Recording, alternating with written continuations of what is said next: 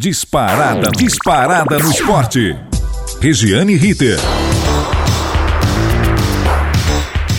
Muito bem, estamos chegando nesta quinta-feira, 25 de novembro de 2021, com o boletim informativo do Disparada no Esporte em nossa querida Rádio Gazeta Online. E começamos com o Campeonato Brasileiro da Série A, a Elite. Fechando a rodada 34, São Paulo recebeu o Atlético Paranaense no Morumbi. Primeiro jogo do Furacão após a conquista do bicampeonato, a Copa Sul-Americana, em cima do Bragantino no Uruguai. E deu empate 0 a 0. Embora o São Paulo tenha sido melhor na partida e buscado mais o gol, teve de se contentar com o um empate um pontinho, segue ali próximo à zona de rebaixamento e também teve de suportar as vaias de mais de 40 mil torcedores que compareceram ao Morumbi para apoiar o time. No outro jogo, válido pela 35ª rodada, Fluminense Internacional no Rio de Janeiro deu Fluminense 1 a 0 de pênalti muito contestado logo no comecinho do jogo. O Flu ainda sonha com vaga na Libertadores e o Inter completou sete partidas sem vencer fora de casa. É o campeão das derrotas. Dessas sete, um empate e seis derrotas. Hoje tem mais, viu? A bola não para e vai rolar na Vila Belmiro entre Santos e Fortaleza. O Santos tem aí cinco a seis dúvidas para escalar o time. Muitos problemas o técnico Fábio Carilli. O Peixe está relativamente tranquilo a cinco pontos do Bahia, que abre a zona do rebaixamento, mas sabe que não pode bobear. Sabe também que a parada é dura. O Fortaleza está em quinto lugar, com vaga por enquanto na repescagem da Libertadores de América ano que vem. E por fim, Ceará e Corinthians. Também é, também em Fortaleza, Ceará e Corinthians jogam. O Timão é quarto colocado, depende só dele para garantir vaga direta na Libertadores 2022. Bom, a premiação para o Campeonato Brasileiro da Série A gira em torno de 33 milhões de reais. Você diz, ah, mas é pouco muito pouco perto do que paga a Copa do Brasil, Libertadores de América, mas só que o Campeonato Brasileiro paga até o 16º lugar. 16º colocado recebe cerca de 11 milhões de reais. Só não levam nada, pasme, os quatro clubes que caem para a Série B. E, acredite, a CBF a Confederação Brasileira de Futebol não paga premiação nem ao campeão da Série B. O prêmio Consolação é ganhar vaga na terceira fase da Copa do Brasil ano que vem, o que vai valer um pouco mais de 1 milhão e 700 mil reais pela participação na terceira fase e vai receber lá para maio do ano que vem. Ou seja, o Botafogo, por enquanto, só tem a felicidade de saber que no ano que vem estará concorrendo, claro, ao título da Série A, estará na elite do futebol do Brasil, porque premiação em dinheiro na Série B, ha-ha nem pensar. Libertadores de América é o que move palmeirenses e flamenguistas em direção ao Uruguai, mais precisamente a Montevidéu, onde no sábado será decidido o título da Liberta entre os últimos dois campeões, 2019 o Flamengo, 2020 o Palmeiras. O que poucos lembram é que estes dois times já fizeram a final do torneio no Estádio Centenário. O Verdão foi em 1968 diante do Estudiantes argentino e não foi feliz. O primeiro jogo da final foi na Argentina, 2 a 1 Estudiantes. Jogo de volta no Pacaembu, 3 a 1 Palmeiras. Forçou a terceira partida, a do desempate, que foi em campo neutro. Aonde? No Estádio Centenário, no Uruguai. O Estudiantes venceu 2 a 0 e o Verdão voltou para casa vice-campeão. Já o rubro-negro foi diferente. Apesar de ter sido também o jogo desempate, 1981, o Flá venceu o Cobreloa do Chile no Maracanã 2 a 1, foi para Santiago e perdeu a segunda 1 a 0. A decisão então aconteceu no Uruguai e Zico fez a diferença. 2 a 0 Flamengo, os dois do Galinho. Flamengo campeão. E agora? O favoritismo ainda é do Flamengo, mas a imensa torcida ainda não engole em 100% o técnico Renato Gaúcho. E implica muito com as substituições do treinador durante o jogo. Pelos lados do Palmeiras não é muito diferente, não. O português Abel Ferreira também não é unanimidade, apesar de ter conquistado a Libertadores e a Copa do Brasil em um ano de verdão.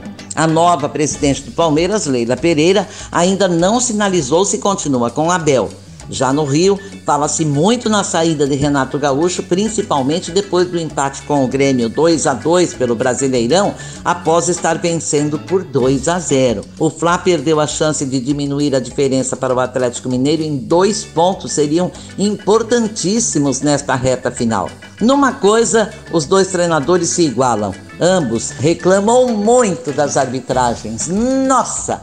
É ir para a coletiva do Abel, do português Abel, e ouvir reclamação da arbitragem. É ir para a coletiva do Renato e ele só fala na arbitragem. Aliás, ele afirma categoricamente que só está nesta situação de brigar pouquíssimo, com pouquíssima chance pelo Campeonato Brasileiro, em função dos erros de arbitragem que foram cometidos ao longo do Campeonato Nacional da Série A. Eu acho que se fizer um levantamento, todos os times sofreram prejuízos ou foram beneficiados em determinado momento. O que se pode dizer com certeza e sem medo de errar é que a arbitragem no Brasil está fraquíssima. Há momentos em que ela parece ser tendenciosa quando os erros se acumulam a favor do mesmo time. Aí você não pode chamar de erro porque ele acerta todas para um determinado time, inventa algumas a favor de um determinado time e tudo contra o outro, evidentemente que isso faz demonstrar, faz parecer que há uma tendência, que há uma encomenda, que há uma coisa já definida antes da partida. Enfim, nós já tivemos escândalos da arbitragem no futebol no mundo inteiro com uma diferença: brutal e violenta. E injusta, muito injusta. No exterior, volta-se atrás. Na Itália, por exemplo, já foram buscar na sala de troféus da Juventus de Turim dois títulos conquistados que depois, fazendo denúncia e investigação, chegando ao final, constatou-se que erros de arbitragem favoreceram imensamente o time italiano, não, deixa o campeonato para trás, vai buscar o troféu, risca da história, não é campeão. Aqui não. Aqui pode-se confirmar, pode-se constatar recebimento de propina, esquema de máfia do apito, que o título continua onde esteve e onde está, e com certeza onde estará.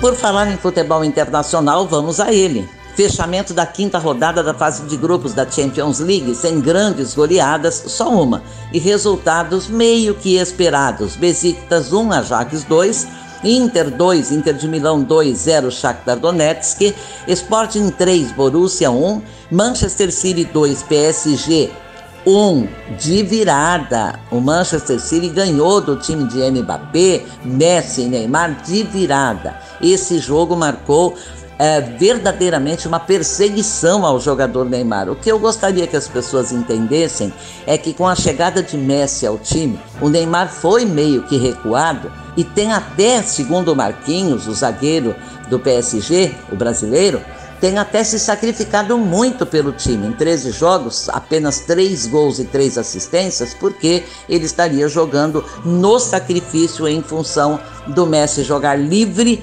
limpo e esperando a bola chegar, enquanto o Neymar vai buscar e ainda ajuda na defesa. Mas isso pode marcar definitivamente a saída de Neymar do PSG, porque os jornais franceses dizem que havia muito desinteresse por parte do craque brasileiro na partida. Como Mbappé diz que vai para o Real Madrid, eu acho que só o Messi vai ficar por lá, mas o Messi não sei não, hein?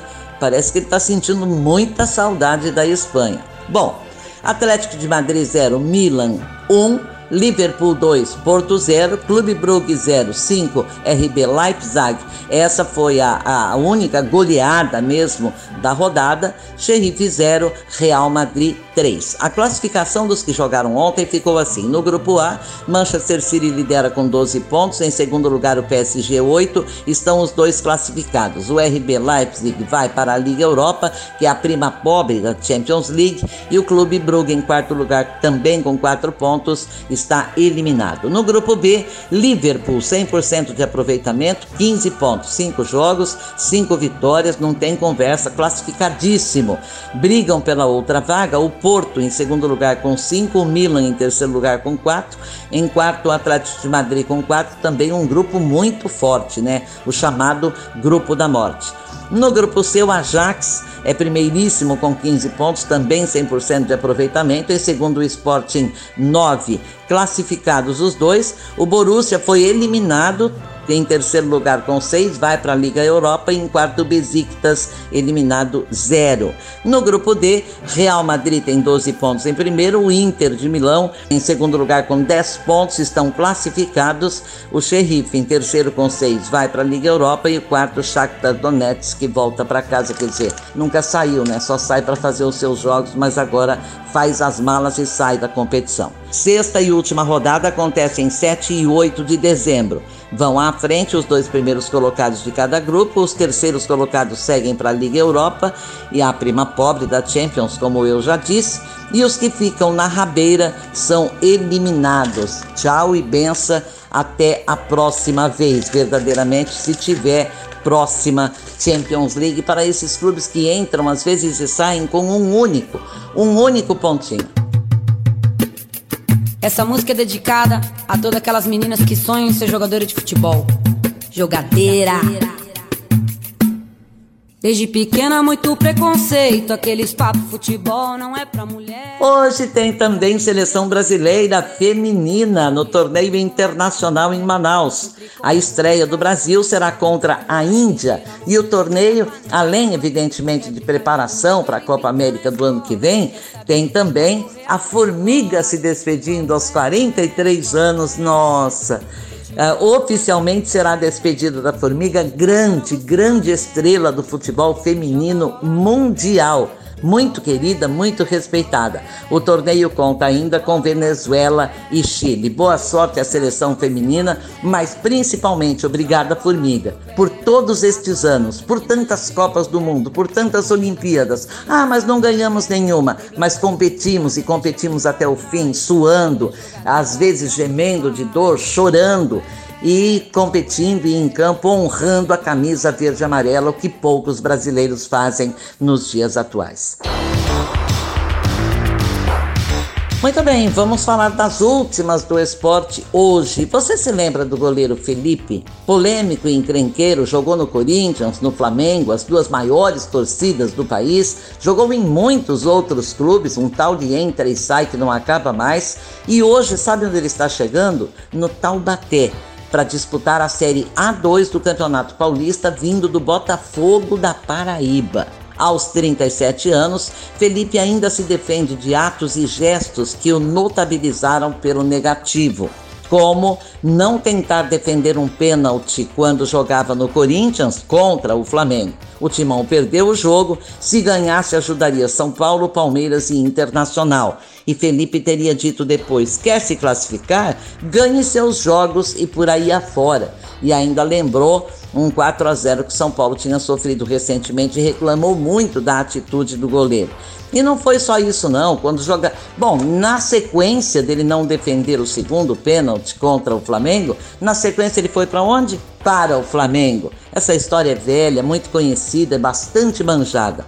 Teve um outro episódio quando jogando pelo Flamengo, disputando um estadual contra o Vasco, 45 do segundo tempo, o Vasco praticamente comemorando, já a torcida vascaína comemorando o título, apareceu um gol salvador para o Flamengo, um gol que deixou muitas dúvidas da sua regularidade, da sua validade, e ele teria dito ao final da partida: roubado é mais gostoso. Depois negou e disse que falou. Desse jeito é mais gostoso, mas desse jeito deixa também a entender que roubado é mais gostoso. São coisas antiéticas, coisas que o futebol não suporta, não admite. Por isso ele jogou nos dois clubes de maior torcida do Brasil, Corinthians e Flamengo, e hoje está no Taubaté, da segunda divisão do Campeonato Paulista, tentando a primeira divisão, vindo de onde? Do Botafogo da Paraíba. Ou você não sabe que goleiros que jogam, jogaram até os 40 anos se mantiveram nos grandes clubes? Depende não só de talento, depende também do caráter, depende também do comportamento. E o Felipe é, pode ser qualquer coisa, menos um exemplo de caráter. A Copa Verde está em fase semifinal e numa delas o Vila Nova de Goiás bateu a Nova Mutum do Mato Grosso 3 a 0 na primeira partida. Na outra semifinal, Paysandu e Remo. O jogo de ida será em 1 de dezembro. Uma curiosidade em torno desse jogo. O clássico Remo Paysandu é tido como o mais disputado do mundo. 760 partidas realizadas, 265 vitórias do Remo, 238 do Paysandu e 257 empates. Vai gostar sim de jogar o clássico Repá, hein? Lá em casa. Muito bem, e hoje pela Série B tem Cruzeiro e Náutico, a despedida, fazendo parte, abrindo a 38ª, a última rodada do Campeonato Brasileiro da Série B. Com torcida, torcida liberada e muita torcida prometem os cruzeirenses. Apesar do time da Raposa continuar na Série B, todo o apoio será oferecido na partida de hoje. Aí fica bonito.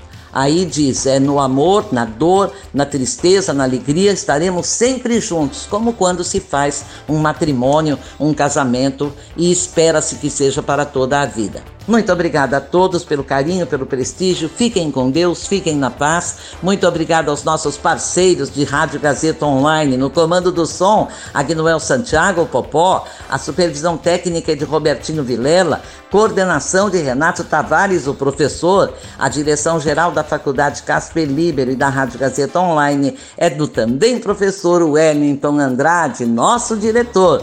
Fiquem com Deus. Um beijo e até amanhã. Regiane Ritter. Disparada no esporte.